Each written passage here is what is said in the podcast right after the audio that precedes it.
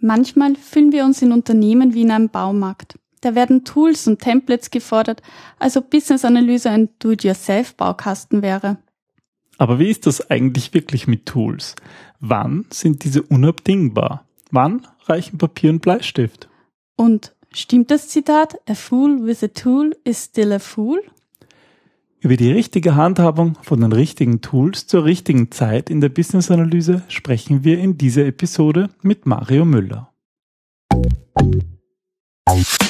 Sie hören den Business Analyse Podcast Wissen was zählt mit Ingrid und Peter Gerstbach www.businessanalyse.at.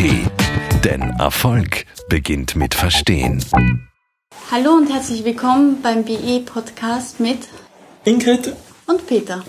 Ja, wir sitzen heute in Berlin. Ähm, wir hatten gestern einen Design-Workshop und heute dürfen wir bei Mario Müller in Berlin sitzen, ähm, seines Zeichens Geschäftsführer von Microtool. Und ähm, Microtool bietet Tools mit Services für Requirements Engineering und Projektmanagement. Mario, wäre cool, wenn du dich mal kurz vorstellen könntest und uns ein bisschen was über dich erzählst. Okay, das mache ich gern. Schönen guten Tag. Ähm, ja, mein Name ist Mario Müller. Ich bin seit 1984 in Berlin, habe in Berlin Informatik studiert, bin seit 1990 bei Microtool, habe dort begonnen als Methodenberater, haben dort damals strukturierte Analyse geschult, strukturiertes Design. Insofern habe ich neulich gerade mal wieder das aktuelle Buch von dem Peter Ruschka gelesen, habe ich mich natürlich auch sehr gut wiedergefunden. Okay. Gerade so diesen historischen Dingen, die man da auch so so ein bisschen sehen konnte, was durchaus ganz nett für mich war. Hm. Wieder ein Datenflussdiagramm wiederzuerkennen und all solche Dinge. Hm. Hat auch so ein bisschen Historie mit so einem Case-Tool namens ProMod, wo er so ein bisschen damals herkam. Mhm. mhm. Und erstaunlicherweise waren wir damals Wettbewerber, der Peter Ruschka und wir. Okay. Weil ich kam äh, als Anwender von ProMod, vom Fraunhofer Institut, zu Microtool. Mhm. wo wir bei Microtool das Case 4.0, so ein strukturiertes Case-Tool, geschaffen mhm. haben, gebaut haben, geschult haben so dass wir durchaus gelegentlich am Markt so ein bisschen so mit Ellenbogen und so mit leichter Rivalität aufeinander trafen. Mhm. Aber eben doch auch so uns auch wiederum freuten, naja, so zwei deutsche Hersteller und dann ja mhm. auch in Nürnberg gab es ja mit MED dann auch relativ schnell einen dritten. Was schon ganz spannend war. Also eine sehr interessante Zeit für uns, denke ich auch mal. So klein ist die Welt. So klein ist die Welt, so klein ist die Welt. Wenn man dazu dann noch so die Repository-Hersteller nimmt, also auch eine Fraktion, die in mhm. Deutschland sehr stark vertreten war, war durchaus also schon mal eine sehr frühe Blütezeit, mhm. wo also auch diese methodischen Themen, Modellierung, äh, Gestaltung, also von äh, Informationen, also bevor man loslegt mit der Implementierung, wenn man Software schaffen möchte, dass man das auch in den 80ern schon sehr intensiv und sehr rege angedacht hat und das war für mich eine Motivation, 1990 zum Microtool zu kommen. Wie gesagt, als Berater für genau diese Themen, für Datenmodellierung, funktionale Dekomposition, strukturiertes Design, was man damals so getan hat. Ich fand damals schon ganz toll, dieses nicht nur in Papierform zu machen, weil eine Methodik ist toll, die muss erstmal in die Köpfe. Mhm. Aber wenn man sie dann im Team leben will, dann wird es immer ein bisschen schwierig, wenn man nicht irgendwelche Hilfsmittel hat. Okay. Wenn das Team kleiner ist und das Problem überschaubar ist, dann reichen sehr einfache Hilfsmittel aus. Wenn das Problem ein bisschen größer ist, die Leute ein bisschen mehr sind, dann darf es auch gern mal ein bisschen gescheite Software sein. Und das war eben damals, also 1984, auch mal so ein bisschen der Gründungsaspekt von Microtool. Ja. Wo man gesagt hat, wir sind methodisch erfahren. Ich war damals noch nicht dabei. Ähm, also die Gründer von Microtool methodisch erfahren und es macht sich einfach gut, also dieses Methodenwissen auch mal in eine Werkzeugform zu gießen. Mhm. mhm. Und das war die Idee. Die hat sehr schnell sehr gut funktioniert. Wir hatten sehr schnell eine Reihe auch großer Kunden. Aber wir wollen ja erstmal ein bisschen über mich sprechen. ähm, dieses Thema der Beratung äh, hat sich sehr schnell dahingehend ausgestaltet, dass man die Kunden, also schon eine Einführungsphase des Tools natürlich auch, dahingehend Bescheid, also gescheit beraten wollte, wie kannst du denn gut damit arbeiten? Das hatte ja. mehr und mehr dann einen vertrieblichen Touch. Mhm. Nicht um den Leuten einfach ein Tool zu verkaufen, aber man konnte ja schwer voneinander trennen. Weil im Endeffekt, das hieß damals bei uns zwar noch nicht so, aber ging es immer irgendwo um Change Management. Mhm. Wir wollten Veränderung schaffen. Warum möchte jemand ein, eine neue Methodik für sich äh, anwenden? Mhm. Warum möchte er vielleicht auch ein Tool haben? sodass diese Aspekte gar nicht so leicht voneinander zu trennen waren. Es hatte immer einen gewissen Beratungsaspekt, einen gewissen Toolaspekt auch und mal überwog das eine, mal überwog das andere. Also sozusagen Vorgehensmodell und dann ein passendes Werkzeug dazu oder umgekehrt. Richtig, genau. Mhm. Das ist ja, also es gibt ja sehr unterschiedliche Branchen und damit eben auch sehr unterschiedlich passende Vorgehensweisen. Manchmal versucht man hier irgendein Standardvorgehen über die verschiedensten Teamgrößen und die verschiedensten Branchen zu stülpen. Mhm. Das ist nicht immer ideal. Ja. Und das ist schon sehr, sehr gut, wenn diese Dinge also gut abgestimmt auf die Unternehmenskultur, manchmal sogar die Abteilungs- oder Projektkultur sind, dass man diese Möglichkeiten hat. Das war uns immer sehr wichtig. Und insofern hat dann meine Entwicklung so über Beratung, Vertrieb, Vertriebsleitung hier bei Maikoto stattgefunden, bis wir dann im letzten Jahr äh, einen Wechsel in der Geschäftsführung hatten intern. Die beiden Gründer von Maikotool, der Bernd Navrat und die Ursula Meseberg, arbeiten auch heute noch für Maikotool im Marketing und in der Entwicklung. Der Bernd Navrat leitet die Entwicklung, die Ursula Meseberg ist noch im Marketing und auch also auf vielen Vorträgen, auf ja, der zum Beispiel, gehört, ja. sehr präsent. Und ich freue mich, dass ich damit seit April letzten Jahres zwei weitere Mitarbeiter habe, die beiden. Und die waren der Meinung, sie haben schon so viel gearbeitet, jetzt können sie langsam mal ein bisschen ausklingen lassen und zwei halbe Geschäftsführer geben dann keinen ganzen Geschäftsführer mhm. und so von haben ja. die Rollen ein bisschen gewechselt an der Stelle. Spannend. Das ist schon so. Macht einfach Spaß. Das Thema ist einfach ein wunderschönes. Man trifft ganz furchtbar viele spannende Kunden. Man hat mhm. immer wieder neue Situationen, auf die man trifft. Neue Herausforderungen. Auch natürlich nicht immer, wo man gleich aus dem Ärmel Lösungen schütteln kann. Das ist sicherlich sehr unterschiedlich. ja ja, manches hat sich gewandelt im Laufe der Jahre, aber ein paar Dinge sind noch immer wieder gleich geblieben. Manche sind so Wellenbewegungen, da wird wieder ein bisschen mehr modelliert, da wird wieder ein bisschen mehr verwaltet, da wird wieder ein bisschen mehr auf Pappkärtchen gehängt. Hm. Aber in der Summe macht es sich schon ganz gut, erstmal nachzudenken mhm. und dann mhm. die Ärmel hochzukrempeln und die Fleißarbeiten durchzuführen. Oh, spannend. Wie sieht das in der Business-Analyse aus? Arbeitet ihr viel mit Tools? Naja, ich würde sagen, es ist ich sag mal, wenn, wenn wir diese Folge so unter dem, unter dem Stichwort Werkzeuge stellen, dann fallen mir dazu eigentlich nicht nur ähm, Software-Werkzeuge ein, sondern natürlich auch viele andere Werkzeuge. Also ich sitze da in deinem schönen Büro und da ist ein großes Whiteboard. Ganz wichtig. Und ich Ganz sag mal, wichtig. ich stehe ja total auf Whiteboards und Flipchart und Kärtchen und das alles. Und das ist eigentlich immer das, was ich zuerst einmal ganz, ganz, ganz am Anfang verwende.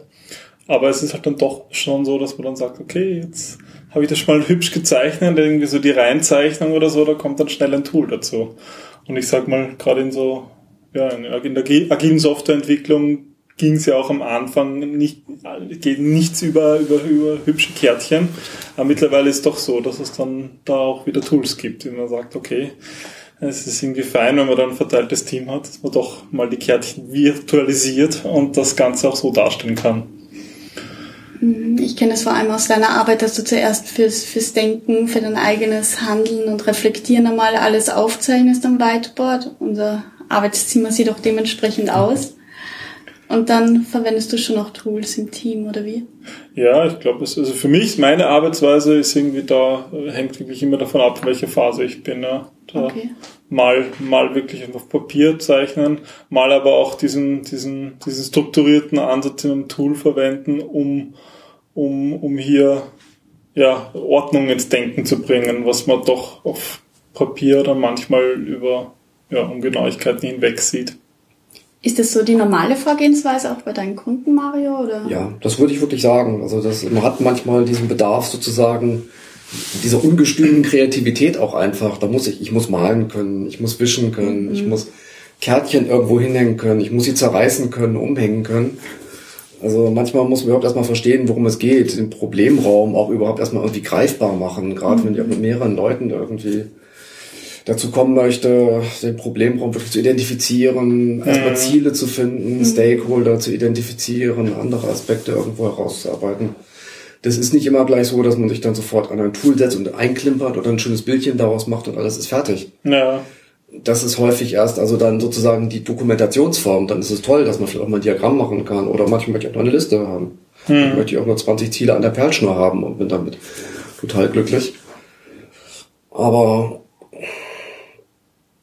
naja, was kann ich hinterher mit einem Whiteboard machen? Ich kann ein Foto machen. Mhm. Was kann ich mit Kärtchen an der Metaplanwand machen. Ich kann Foto machen. Ich kann die Kärtchen nehmen, zusammentun, ein Gummiband drumherum machen. Mhm. Ist eine interessante Art von Versionsmanagement.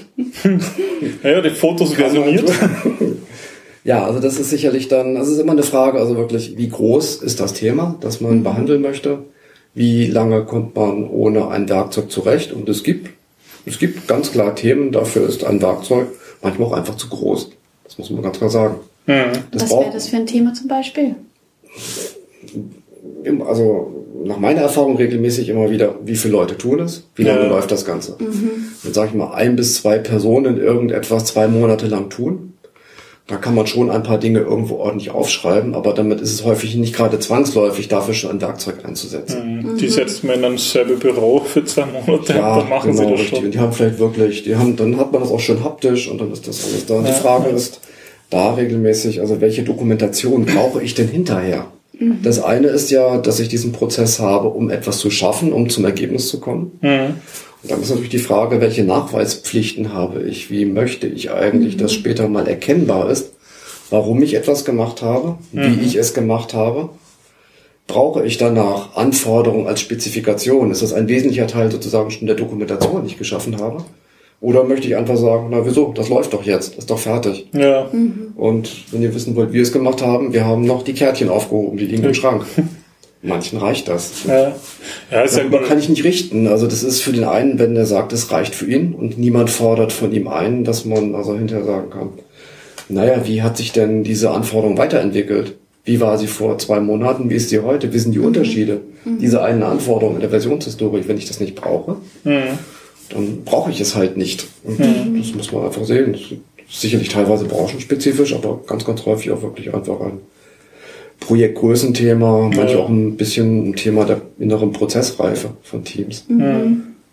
Ich sag mal, in den Projekten, wo ich zumindest jetzt unterwegs bin, ist es eigentlich da eine relativ weniger Anforderung, weil es keine Gesetz, äh, gesetzliche regulatorische Einschränkungen gibt. Das heißt, man ist da relativ offen und da ist man natürlich eher an der, äh, in diesem Spektrum auf der Seite, wo man nur das Nötigste dokumentiert, weil sozusagen, ähm, ja, weil es, wenn die Software funktioniert, ist das gut genug, da braucht man nicht mehr. Ähm, aber auch da finde ich, ähm, schätze ich das schon sehr, auch mit Tools zu arbeiten, einfach um diesen, diesen Ideenentstehungsprozess eben zu ordnen. Also gerade was Modellierungstools anbelangt oder zum Beispiel auch in, ganz am Anfang in der Stakeholder-Analyse. Es ist mal gut, das auf dem Whiteboard zu zeichnen, aber es ist auch, was ich sehr oft mache, ist, nur, dass ich da ein Organigramm zeichne aus den relevanten Ausschnitten des Unternehmens so wirklich so, okay, meine Business-Analyse, wer sind eigentlich alle Stakeholder und die vielleicht in ein Organigramm gieß oder in ein, in ein, in ein Bild, was, was die Einflusskräfte zwischen den, ähm, zwischen einzelnen Personengruppen abbildet. Also da, da nutze ich auch in einer sehr frühen Phase schon ganz gern solche Tools. Ich denke auch, also das ist durchaus ein Punkt, wo wir es auch häufig so erleben, dass äh, Werkzeuge, sag mal, frech nicht durchgängig genutzt werden, sondern einfach wirklich nur gerade so situativ. Jetzt brauche ich einfach mal ein Zieldiagramm oder jetzt brauche ich mein Use-Case-Diagramm. Mhm. Vielleicht weiß ich, na gut, mein Projekt ist nicht so riesengroß, wir werden hinterher 45 Anforderungen haben, aber diese sieben, die möchte ich mal grafisch darstellen. Da würde ich gerne wirklich mal wissen, wie hängt das Ganze zusammen, wie, äh, wie wird das feiner aufgegliedert, mit wem findet dort eine Kommunikation statt, wie wird das Ganze verfeinert. Bei dem Rest haben wir das einigermaßen im Griff, die zählen wir doch mal kurz eine Perlschnur auf. Also das wirklich situativ und pragmatisch einzusetzen, ich denke, das ist auch durchaus eine Stärke, das sollte man sich auch trauen. Mhm. Das liegt natürlich auch ein bisschen daran, wie gut die Individuen letztendlich sind. Da gibt es ja sehr unterschiedliche Vorgehensweisen. Manchmal hat man also starke, erfahrene Individuen, die zumindest also ein Team insgesamt voranbringen können. Mhm. Umgekehrt hat man manchmal natürlich auch die Situation, dass man viele hat, die ganz gut vorankommen, die aber dann also in der Summe dadurch auch gut erfolgreich sind, dass sie also viele Mechanismen von Tools ausnutzen, weil es ihnen dann einfach mehr Sicherheit gibt, weil sie dann weniger Dinge vergessen. Ja. Das ist wiederum eine Kulturfrage, eine Bedarfsfrage. Das ist nichts, was wir als Hersteller dann zum Beispiel vorgeben können, vorgeben würden. Ich denke, also insofern müssen Werkzeuge einfach tolerant sein.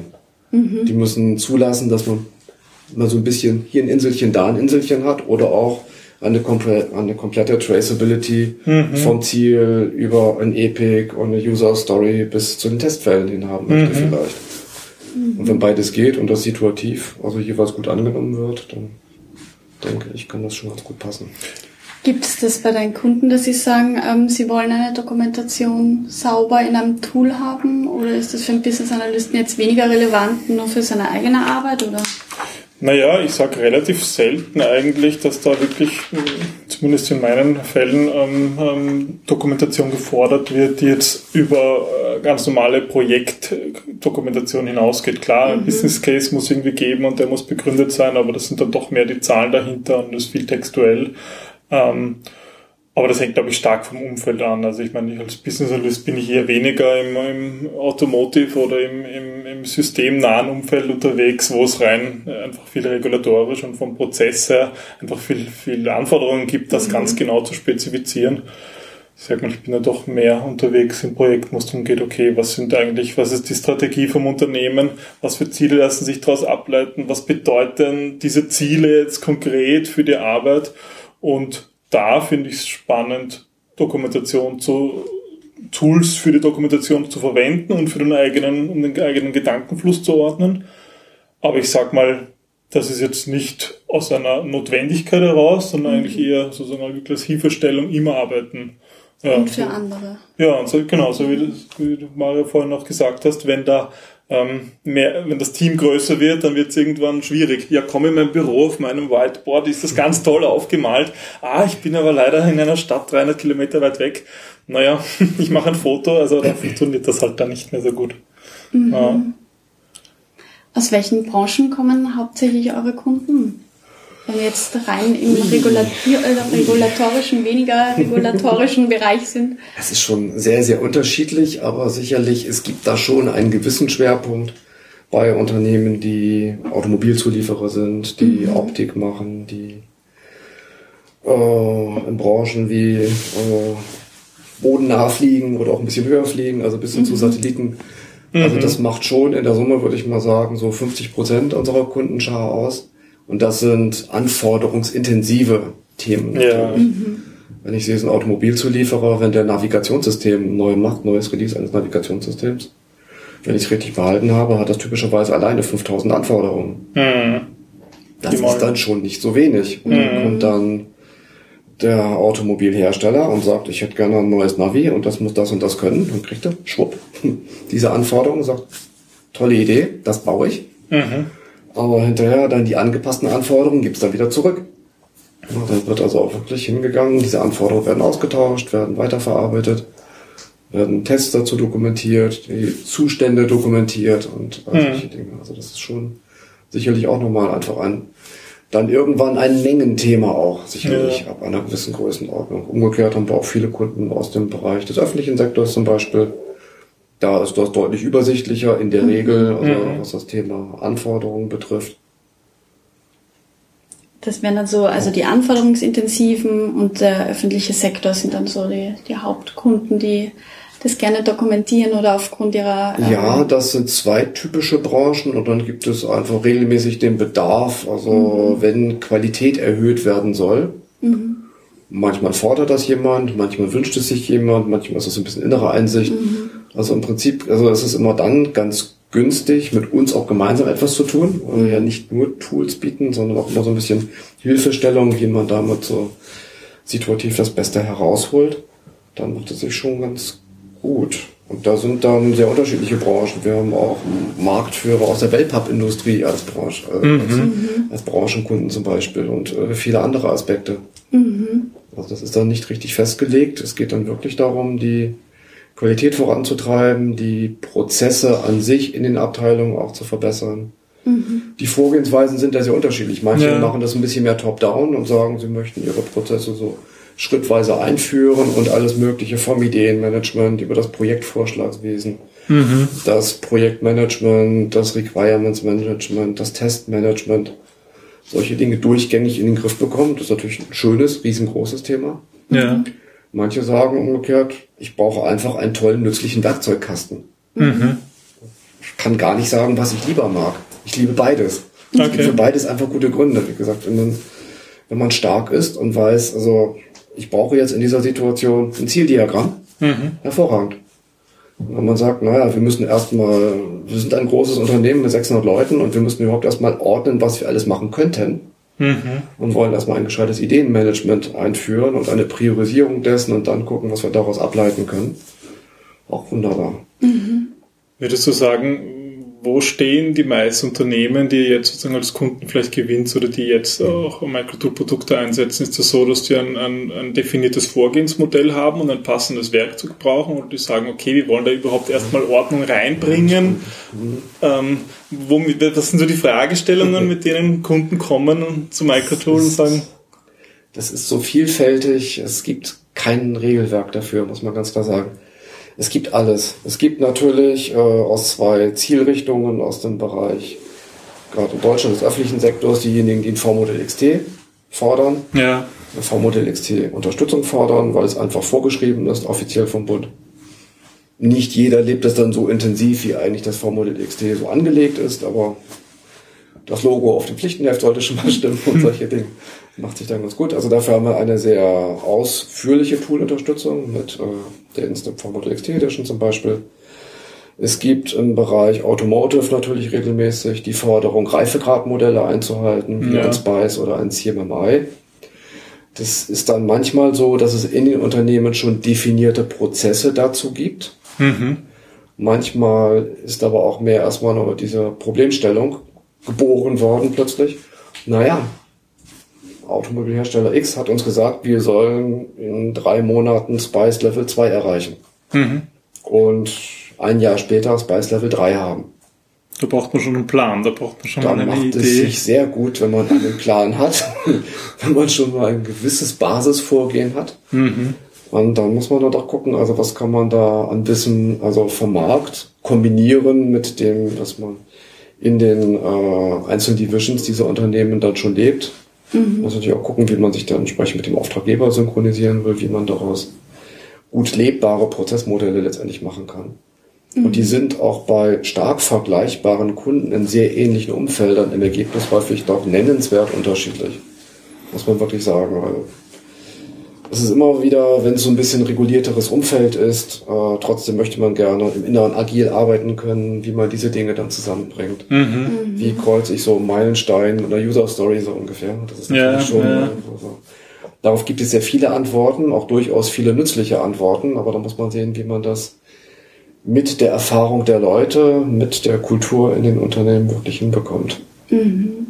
Du musst ja die Leute einfach mitnehmen Bringt ja nichts einfach nur zu sagen, na, Achtung, hier liegt jetzt ein Prozess und der ist übrigens 300 Seiten dick. Und dann weiß man ja schon, dass er nicht gelebt wird. Den mhm. kann man in den Schrank stellen, der wird verstauben wie also die zwei Prozesse vorher. Oder dasselbe auch mit dem Tool. So, hier Installation, hier ist das Tool. Ganz spannende Frage, ganz spannende Frage wirklich. Wenn man das so sieht, äh, wir haben das auch früher gelegentlich erlebt, also wir haben dann daraus gelernt. Ja. Ähm, wenn man auf die Idee kommt, den umfassenden, sensationell zum Unternehmen passenden Prozess erstmal zu definieren, mhm. mit dem Tool von uns abzubilden, dann steht da gleich alles drin, alles, was man machen könnte. Und dann das zu leben mit dem Tool. Mhm. Also wir haben Situationen erlebt, wo das funktioniert, aber mehrheitlich funktioniert das nicht ohne Reibung. Ja. Weil mhm. das muss wachsen, das muss mhm. mit den Leuten gemeinsam Muss entstehen, da das muss ein Bedarf zu viel Veränderung auf Mal. Ja. Das muss ja auch angenommen werden von den Menschen. Wäre das nicht auch ein gutes Einsatzgebiet von einem Business-Analysten? Also das sozusagen als Thema der Business-Analyse, ja. ja. durchaus. Ich glaube, da gibt es ja auch einige Berater, die sich eigentlich auf solche, genau diese Vorgehensmodelle ja, spezifiziert das ist, auch, das ist wirklich ganz wichtig. Also ja. dieses schrittweise zu machen, die erstmal die mhm. äh, Gebiete zu identifizieren, wo wirklich die Schmerzpunkte mhm. auch in den Unternehmen sind, wo man beginnt.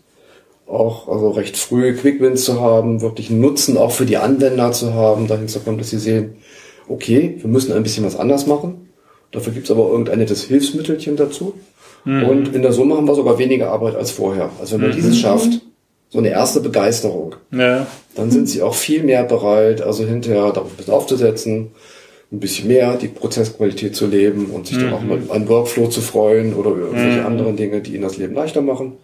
Und punktuell fragt man sich da auch, na, ein paar Fragen werden nicht mehr gestellt, weil das passiert einfach automatisch. Es wird die richtige Vorlage in der richtigen mhm. Version genommen. Dinge, die man dann gerne mitnimmt, die man hinterher gar nicht mehr missen möchte. Mhm. Aber da schließt sich dann auch der Kreis. Also für uns ist dann in solchen Situationen natürlich, also wenn eine reichhaltige Prozessunterstützung gewünscht ist, für den Endanwender gar nicht mehr trennbar, was ist das Tool und was ist der hinterlegte Prozess.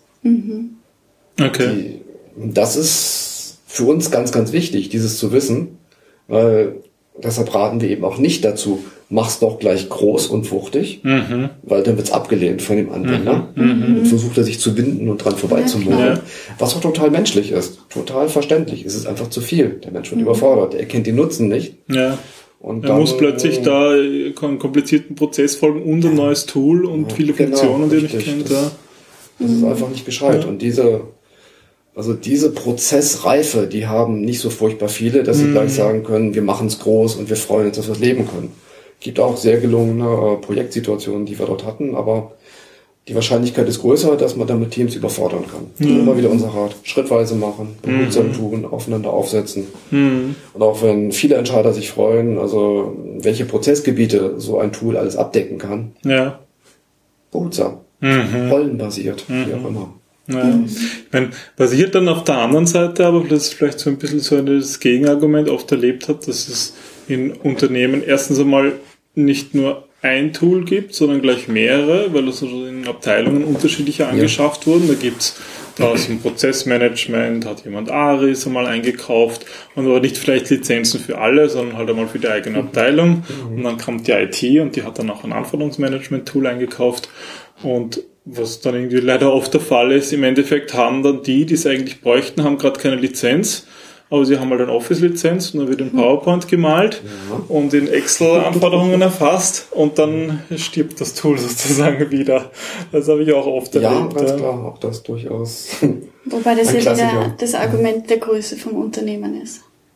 Oder je größer das Unternehmen, desto wahrscheinlicher, ähm, dass es mehrere Tools gibt, die dann äh, Allein die Wahrscheinlichkeit, dass dann jemand gar nicht weiß, was überhaupt existiert in einer anderen Abteilung, ist dann schon größer, ja. Aber das bringt mich eigentlich ähm, zur Produktpalette. Ähm, für die Vorbereitung auf diesen Podcast hat mir Peter ein bisschen versucht, das zu erklären. Ähm, von Microtool die Produktpalette und da gibt es, glaube ich, InStep, Ja. InStep Red Ja. und Objective Requirements Modeler. oder? Richtig, das sind so unsere aktuellsten Produkte, die wir haben, richtig, genau. Es gibt ja noch mehr, aber ich glaube, das Ja. sind so die, die wahrscheinlich am meisten Relevanz haben, jetzt auch aus Business-Analyse-Sicht. Würde ich auch so denken, ja, richtig, genau. Wir haben dann noch das Objective und das Case 4.0. Das Case 4.0, mit dem sind wir sozusagen groß geworden. Mhm. Das ist das, was du vorhin erwähnt hast, ja. Genau, richtig. Ja, deshalb habe ich auch nochmal dieses Büchlein dahin gelegt, unser Methodenhandbuch. Das ist durchaus nett. Das ist so ein ähnliches Methodenkompendium, wie man das als auch so heute von dem Peter Ruschka zum Beispiel findet und solche Dinge. Ja, Das haben wir früher auch ganz gern gemacht. Also eben wirklich so den Chen und den Cod und Handley Purpie und ich weiß nicht was alles so genommen und dann zu einem gescheiten Vorgehen kombiniert und dann wirklich dokumentiert, was man wann, wo, wie einsetzt. Das war schon so. ich habe das gerade vorhin in, in der Hand, 509 Seiten, das hat schon, das hat schon Gewicht, ja. Ja, das war ja, sicher. Ich meine, nicht ohne Grund hast Microtool Software Methoden Training. Ja, Wir machen Tools, aber das ist eben nur, also nur Ein ein Standbein. ja, aber das finde ich total. alleine. Ja, äh, Spruch, ne? das, das funktioniert halt einfach nicht. Tool, Ja. Tool. ja, genau, genau, ja. Das ist halt sehr oft noch so. Also ich kenne das irrsinnig oft, dass auch wirklich dann der IT-Leiter daherkommt, na, wir brauchen da jetzt ein Tool und dann wird halt ein Tool geschaut oder es gibt dann einen Feature-Vergleich, wo, wo jeder Hersteller mehr oder weniger lügt und eigentlich eh jeder Hersteller alles kann, aber halt dann das oft dann nicht zusammenpasst. Ja, das ist ein ganz besonders spannender Punkt. Ich komme dann gleich zu unseren Tools. Aber es ist wirklich spannend, wenn man so merkt, die Unternehmen kommen mit Fragenkatalogen, vielleicht dann auf die Hersteller zu. Häufig schon auch so mit einer Prozessidee. Ja, Und dann stellen sie aber so präzise Fragen, sozusagen, also schon, das ist dann schon die Anforderung Richtung Implementierung schon drin, wie es denn gebaut sein sollte. Das ist ein bisschen ungeschickt. Weil Ja. regelmäßig möchte ich ja den Prozess verbessern, ich möchte etwas bewegen, mir kommt es auf gewisse inhaltliche Dinge an, auf gewisse prozessuale Aspekte an. Wenn ich mir aber zu stark häufig schon Gedanken über die Implementierung mache, dann verkenne ich, es geht gar nicht nur um unsere Tools, das geht, wird allen Herstellern gleich gehen. ja, Dann verkenne ich die Möglichkeiten, die eigentlich in einem solchen Tool drinstecken, die ich aber erstmal erkennen muss und die auch wieder eine Reflexion auf den Prozess haben. das ist nicht losgelöst zu Das, betrachten. das geht ja. einfach nicht. Jedes Ja. Tool, auch wenn es noch so anpassbar ist, hat irgendein gewisses Basisvorgehen drin. Eine gewisse Menge von Grundartefakten, mit Ja. denen man zurechtkommen sollte, die man gerne mögen sollte. Und wenn das gut aufeinander abgestimmt, also zu den Bedürfnissen des Zielunternehmens passt, dann kann man da regelmäßig sehr schön, sehr einfach Dinge bewegen. Wenn dann also sehr komplexe Anforderungen drüber gestülpt, gestülpt würden, dann kann man häufig dem zwar mit Customizing genügen, dann kriegt man das so hin, wie es spezifiziert ist. Aber hätte es viel einfacher, viel leichtgängiger hinkriegen können. Ja. Ich sag mal ganz frech, wenn die Ziele bekannt gewesen wären. Wenn man gewusst hätte, was will denn der Auftraggeber eigentlich? Worum geht's ihm denn wirklich? Aber da steht nur, ich weiß nicht, Gantt-Chart muss bis Ebene 7 aufgeklappt werden. Genau, ja, solche, mit solchen. Listen. Ja. Ich habe ich hab selber mal für ein Tool, also das war im Enterprise Architecture Management, Mhm. ähm, solche, da ich auf der, auf der Anbieterseite und das ist, da ist es mir so richtig aufgefallen, wie blöd das ist, wenn man eigentlich so eine sehr detaillierte Liste bekommt. Eigentlich, man muss dann eigentlich als in der Beantwortung der Liste überall ein Ja können wir und zwar, was ja auch immer stimmt, wenn durch Customizing geht ja alles, aber es geht ja doch am Punkt vorbei. Ja, das ist schon spannend. Auch wenn man so erlebt, so, wenn man also Tools für eine Prozessunterstützung sucht, kann ihr Tool V-Modell XT. Naja, Ja. was heißt denn das? Ich kann Ja. auch mit Excel ein V-Modell XT-Projekt stemmen. Also was ist das für eine Frage? Was, Ja, ja. Also Aufruf an alle unsere Hörer, wenn sie daran denken, ein Tool einzukaufen, sich auch wirklich über die Ziele Gedanken zu ist machen. wirklich sehr, sehr empfehlenswert und Ja. dann auch vielleicht wirklich mal eine kleine Exploration mit zwei, drei interessant wirkenden Herstellern zu machen Hm. und auf der Basis dann weiterzugehen und zu entscheiden. Nicht nur eine Excel-Matrix zu nehmen Hm. und wer die meisten Punkte hat und dann noch geteilt durch den Preis und dann wird gekauft. Genau, ja. das passiert immer noch wieder und das ist nicht ideal. Das ist nicht Mhm. ideal für die Kunden, würde ich wirklich. Wie viele Berater habt ihr? Wir haben fünf Berater und die sind regelmäßig damit beschäftigt, also so diesen ganzen Spannungsbogen zu machen, so von IRAP Standardschulung, so Zertifizierungsvorbereitung, also bis hin dann äh, zu Einführung, Anpassung von V-Modell XT an Unternehmensgegebenheiten. Mhm. Die Dieser ganze Bogen. Requirements Engineering, Projektmanagement, Tool-Anpassung, Spezifikation von Tool-Erweiterungen auch, was natürlich auch partiell dazu gehört. Weil so schön es auch ist, dass ich in einem Werkzeug eigene Prozessvorlagen definieren kann, Muster definieren kann, Dokumentvorlagen hinterlegen kann. Manchmal sagt sich der Kunde auch, eben, vielleicht hat er noch ein anderes Tool bei sich, was er gern behalten möchte, weil das lieb er geworden weil es für ihn nützlich ist. Also eine Schnittstelle schaffen. Oder irgendetwas, was total verständlich ist, was der Kunde es haben möchte, aber nicht in die Roadmap für uns passt des Standardproduktes. Ja. Und dann auch sagt, okay, aber die Softwarearchitektur gibt es her.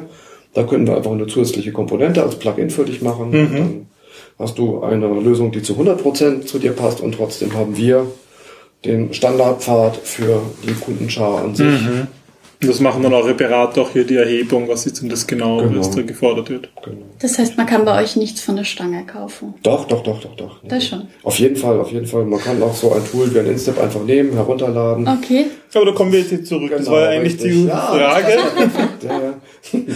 ursprünglich über die Produktpalette. Genau, richtig, die Produktpalette. Ja, das Instep, das Instep Red und der Objective Requirements Model. Genau. Äh, dann zäume ich so ein bisschen von der Historie auf. Ähm, Instep ist ein Produkt für prozessbasiertes Projektmanagement. Das hört sich erstmal sehr schwergewichtig an. Sagt noch gar nicht da aber aus, also was für eine Prozessunterstützung denn damit gemeint ist. Von der Historie ist es so, dass wir 1997 das erste Mal ein Produkt mit dem Namen Instep am Markt vorgestellt haben. Das war damals aus der Idee heraus geboren, dass wir ein Werkzeug dem Markt anbieten wollten, was das tut, was unsere Modellierungswerkzeuge genau bewusst nicht taten. Was das Case für Null nicht tat und was auch unser Objective nicht tat. Nämlich die Leute äh, im Projekt zu führen. Wir haben zwar immer eine Okay. gewisse Basismethodik natürlich implementiert. Wenn ich sage, ich habe ich in einem Case für Null ein Datenflussdiagramm und ich habe irgendwo ein Entity Relationship Modell, dann macht es sich ganz gut, wenn ich so ein Entity auch im Datenflussdiagramm als Speicher benutzen kann. Okay. Also diese Dinge miteinander verbunden, was nicht in der Originalliteratur immer gleich irgendwo zu finden ist, aber was einfach sinnig ist und gut miteinander harmonisieren sollte. Aber wenn ich sage, ich möchte jetzt in meinem Projekt so und so vorgehen, dann steckt das ja nicht als Basiswissen in einem Modellierungstool drin. Ja. Das heißt, Instep war die Idee, eine Art Vorgehensmodell eine Art und eine Vorgehensmodellunterstützung zu haben. Und das erste Release, was wir ausgeliefert haben, basierte dann auf V-Modell 97, dem damals brandaktuellen öffentlichen äh, Vorgehensstandard. Wir hatten noch begonnen, V-Modell 92 zu implementieren, haben dann aber mit mal mitbekommen, ach, da gibt's bald eine neue Version. Und dann haben wir wirklich in Bonn auf einer Messe, als ähm, das V-Modell 97 dort freigegeben wurde, im Vortragssaal, als es innen klatschte, da durften wir an unserem Messestand hm, das äh, letzte Zipfelchen lüften. Okay. Und dann durfte da stehen, Instep mit V-Modell 97 Unterstützung. Aha. Vorher nicht. Vorher nicht. Ja. Ja, das war damals äh, ein sehr schönes Thema. Das wurde sehr gut angenommen vom Markt, aber man ahnt es dann schon. Zielbranche war dann natürlich öffentlicher Sektor, Bundeswehr, also Unternehmen, die wirklich sehr stark also von einem äh, solchen Prozess profitiert haben. ja. Das fanden wir gut, das war nützlich, es war auch sehr schnell ein wirtschaftlich sehr erfolgreiches Produkt, aber naja, es gibt dann noch so ein paar andere Möglichkeiten, Projekte zu machen. Das muss ja nicht immer ein V-Modell sein. Insofern haben wir uns das Beste davon hergenommen, das Tool nochmal neu gebaut und das dann ab 2002 am Markt gehabt. Das war dann so Instep Version 2, 3, 4, jetzt sind wir bei Instep Version 4.11. Und das ist dann schrittweise dahingehend gewachsen, dass es äh, eine ganze Familie von Prozessvorlagen zum Beispiel dazu gibt. Sowas wie heutzutage ein V-Modell XT, ein Prince 2, ein Scrum, ein Hermes in der Schweiz. Wir haben eine Edition, die auch direkt Spice for Automotive zum Beispiel unterstützt, also für Unternehmen, die genau in diesem Sektor unterwegs sind. Also das sind so Art Vorlagen, die man sozusagen dann. Genau, richtig. Da sind dann kann. entsprechend also schon Dokumentengliederungen dabei, Dokumentvorlagen, da sind Mhm. viel auch Dokumentationsgenerierungsfunktionalitäten in diesen Tools drin. Das ist etwas, was wir immer schon gern gemacht haben unseren Tools, dass wir zwar zum einen gerne möchten, dass man gewisse Dinge ordentlich irgendwo ablegt und wiederfinden kann. Ja. Das hilft beim Denken, das hilft beim Wiederfinden. Aber dass man dann auch noch eine Belohnung dafür hat, dass man auf Knopfdruck wirklich gescheite Dokumente, zumindest gescheite Kapitel herausbekommt. Natürlich muss man manchmal auch noch was Sinniges dazuschreiben. Wie man das bewertet, das wird das Tool nicht sagen können. Das sollte man vielleicht als Mensch tun. Aber wenn ich eine Liste, was ich, die 30 Entities meines Datenmodells habe, Ja. mit ihren Attributen und ihren Beziehungen, dann kann man natürlich auf Knopfdruck, also wunderschöne ausschreiben. 40 Seiten PDF, HTML, Word, was auch immer produzieren. Das macht sich natürlich ganz gut. Das ist Instep und was ist dann Instep Red? Genau, das Instap Red ist äh, genau im Gegenzug dazu unser neuestes Produkt.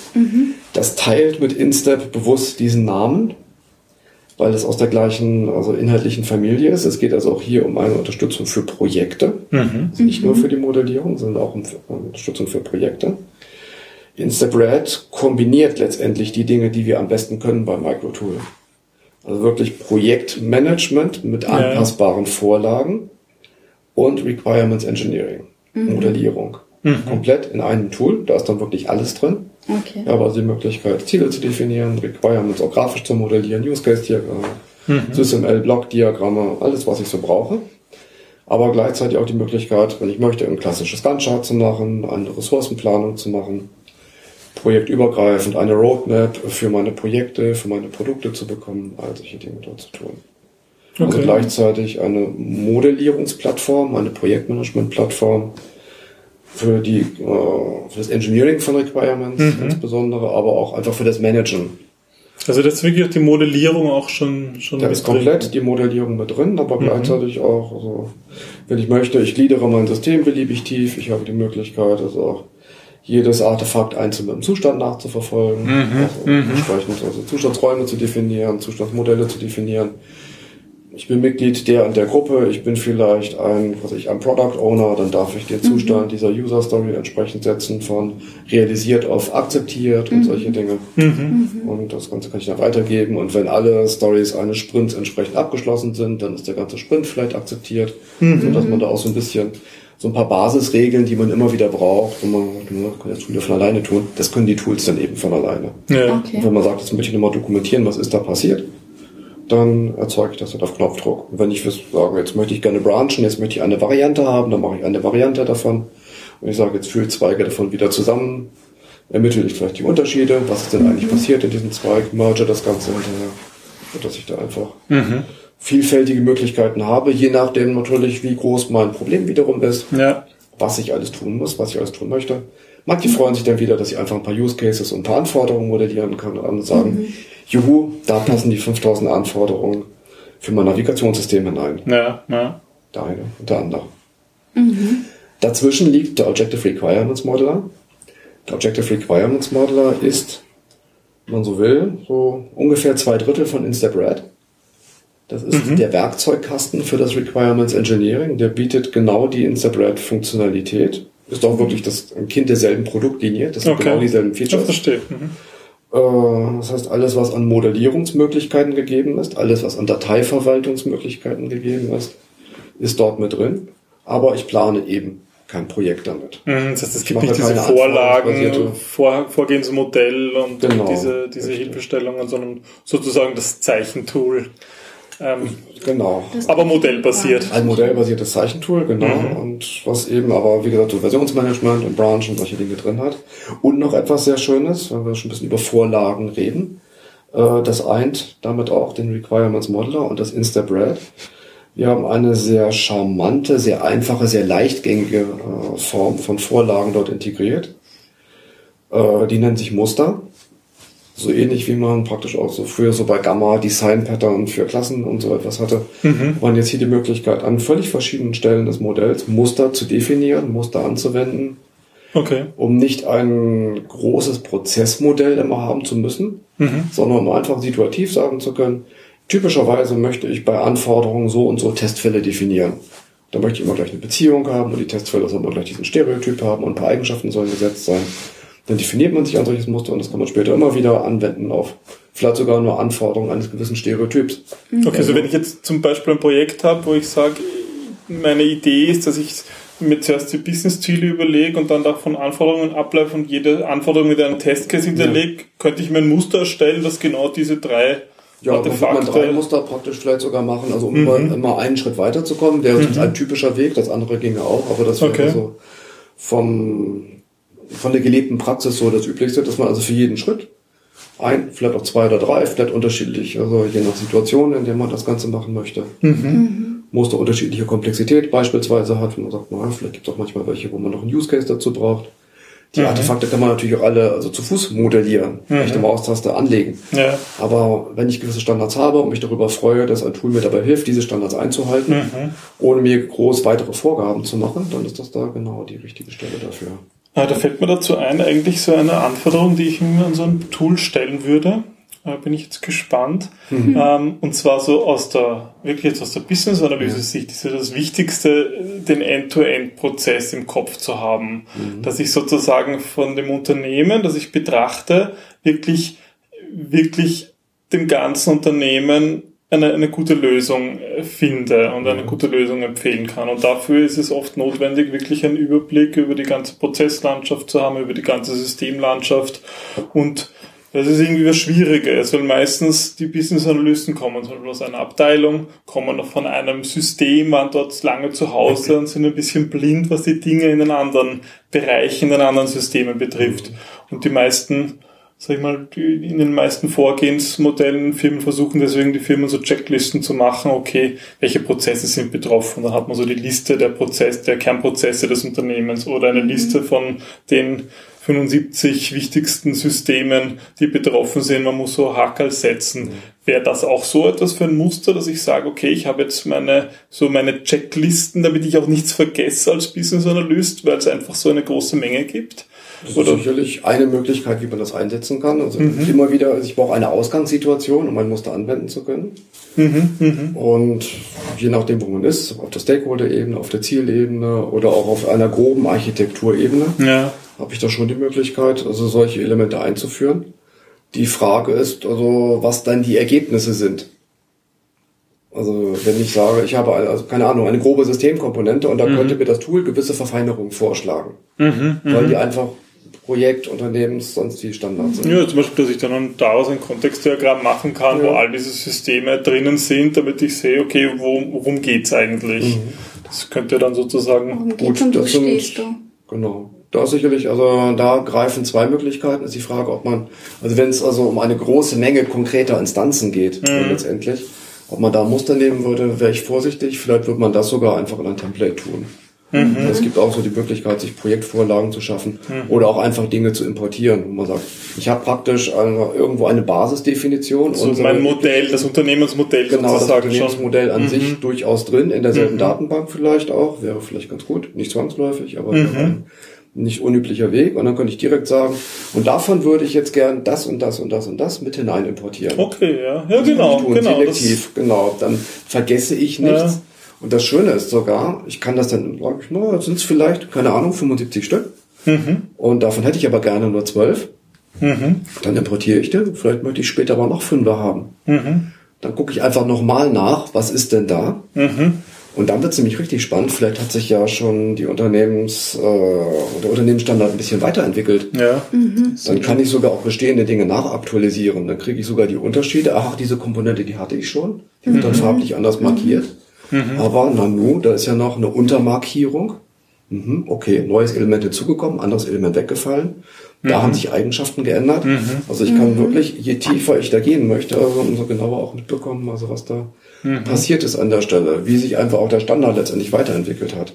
Mhm. Und das muss so ein Tool auch anbieten. Und manchmal möchte man genau auf dem Stand, mit dem man losgelegt hat, bis zum Ende arbeiten können. Mhm. Für andere ist es wiederum wichtig, immer mal wieder inkrementell nachaktualisieren zu können. Was, was aber haben andere doch, Projekte im Umfeld ge gemacht, genau, verändert? Genau, richtig. Mhm. Aber dann muss man trotzdem verstehen, was hat sich denn geändert?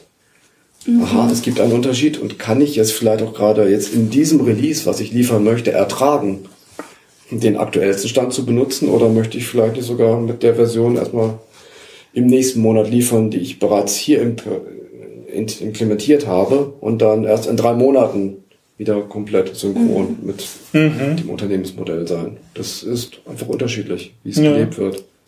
Tools müssen einfach also da adaptiv sein und müssen die Freiheiten bieten, sich so zu bewegen, also in einer solchen Architektur, in einer solchen Organisation, wie es wirklich benötigt wird. Cool. Ja, super. Hm, ich überlege gerade, wo wir noch, wo wir noch äh, Themen hätten. Ich habe mir, wir haben uns eigentlich eine lange Liste gemacht ja. an Dingen, die wir fragen könnten. Wir haben uns eigentlich fast über ganz andere Dinge auch gesprochen. Mhm. Aber ähm, wo ich gerne noch ein bisschen, bisschen äh, reinfragen würde, ist so wirklich bei der konkreten äh, Tool-Unterstützung, was ich jetzt aus der Business-Analyse her brauche, wie ich das abbilden könnte. Mhm. Ich denke, die klassischen Requirements Engineering Sachen, also Diagrammart und so, hast du ja, immer wieder gestriffen. Mhm.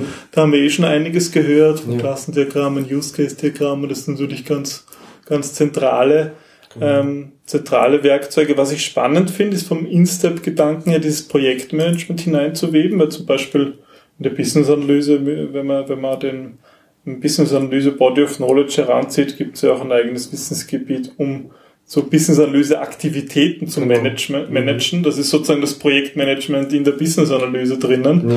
Sprechen ähm, von Data Flow und Data Modell oder? Na, eigentlich wirklich nur von, dass ich mir am Anfang halt überlege, okay, wie gehe ich eigentlich vor in der Business-Analyse? Also das ist auch diesen Teil, den könnte man ja auch in, einem, in einer Vorlage dann eigentlich unbedingt, unbedingt. modellieren. Das ist sogar auch etwas, was wir selbst auch anstreben, wo wir jetzt ein bisschen, wir haben jetzt schon mal begonnen, so äh, für Barbock mal Muster zu machen. Mhm.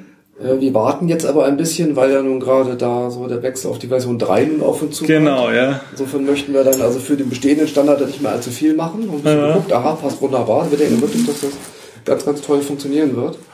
Ja. Ich weiß nicht, irgendwann im Sommer oder Am 12. So. Mai gibt es mal ein Public Review. Ah, super. Ja, das ist ja perfekt. Das ist ja genau das, was wir brauchen. Das ist dann wie bei Formodell 97 damals. genau. Also, nur so von Idee. Natürlich ist es nicht das Gleiche. Das ja, ja, aber, aber, aber das ist einfach wirklich ein guter Zeitpunkt. Ne? Ja, ich glaube, dann gibt es zwei Monate Public Review und dann im Herbst ja, ist irgendwann. geben, aber genau. dann wird ja beschrieben, was sich nochmal geändert hat. Und das ist natürlich eine schöne Phase für uns als Toolhersteller. Super. Darauf dann zu reagieren. Da kann man das schon vorbereiten und genau, dann. Genau, genau, genau. Und dann könnte man dann so im Herbst wirklich dann mit dem nächsten Release, das käme bei uns auch von der Release-Taktung her sogar sehr gut hin. Mhm. Weil wir jetzt Mitte Mai einmal releasen wollen und dann auch wieder im Herbst, so ungefähr gefühlt im September. Mhm. Das wäre ganz günstig. Da gibt es dann eine, eine Vorlage schon. Dann gibt es da richtig Analyse Muster nach für, Barbock. Genau, Muster cool. für Barbock 3. Na, Bitte. das müssen wir dann gleich anschauen. Super. Ja. Ist das für euch beide ganz rund oder fehlt noch etwas? Sind deine Fragen beantwortet von Business Analyse Seite? Ja, ich denke schon. Also ich glaube, wir haben viel gehört. Es gibt, gibt noch, Es gibt noch viele, äh, viele Dinge. Ich freue mich auf diese Barbock ähm, Ja, Templates. Das, spannend. Das, das, macht uns auch, das macht spannend. uns richtig viel Spaß, muss ich ganz ehrlich sagen. Mhm. Das ist so, wir hätten gerne noch mehr Zeit, um noch viel mehr davon noch schneller zu machen, wie das immer so ist. Aber Ja, ja. Es ist schon wirklich, es ist sehr schön, es ist eine sehr runde Sache und das gefällt uns sehr gut. Also gerade auch so die breite Abdeckung letztendlich dieser Prozessgebiete, die wir damit haben, das ist schon etwas. Aber vielleicht ist das da ein. Punkt, wo wir uns noch einmal was anschauen könnten, und zwar wirklich so diese, was ich, was ich finde, was am schwierigsten ist in, in, in einem Business-Analyse-Vorhaben, ist immer so die, ähm, die, die große Strategie des Unternehmens zu verbinden mit den Mühen in den Projekten, mit den konkreten Dingen.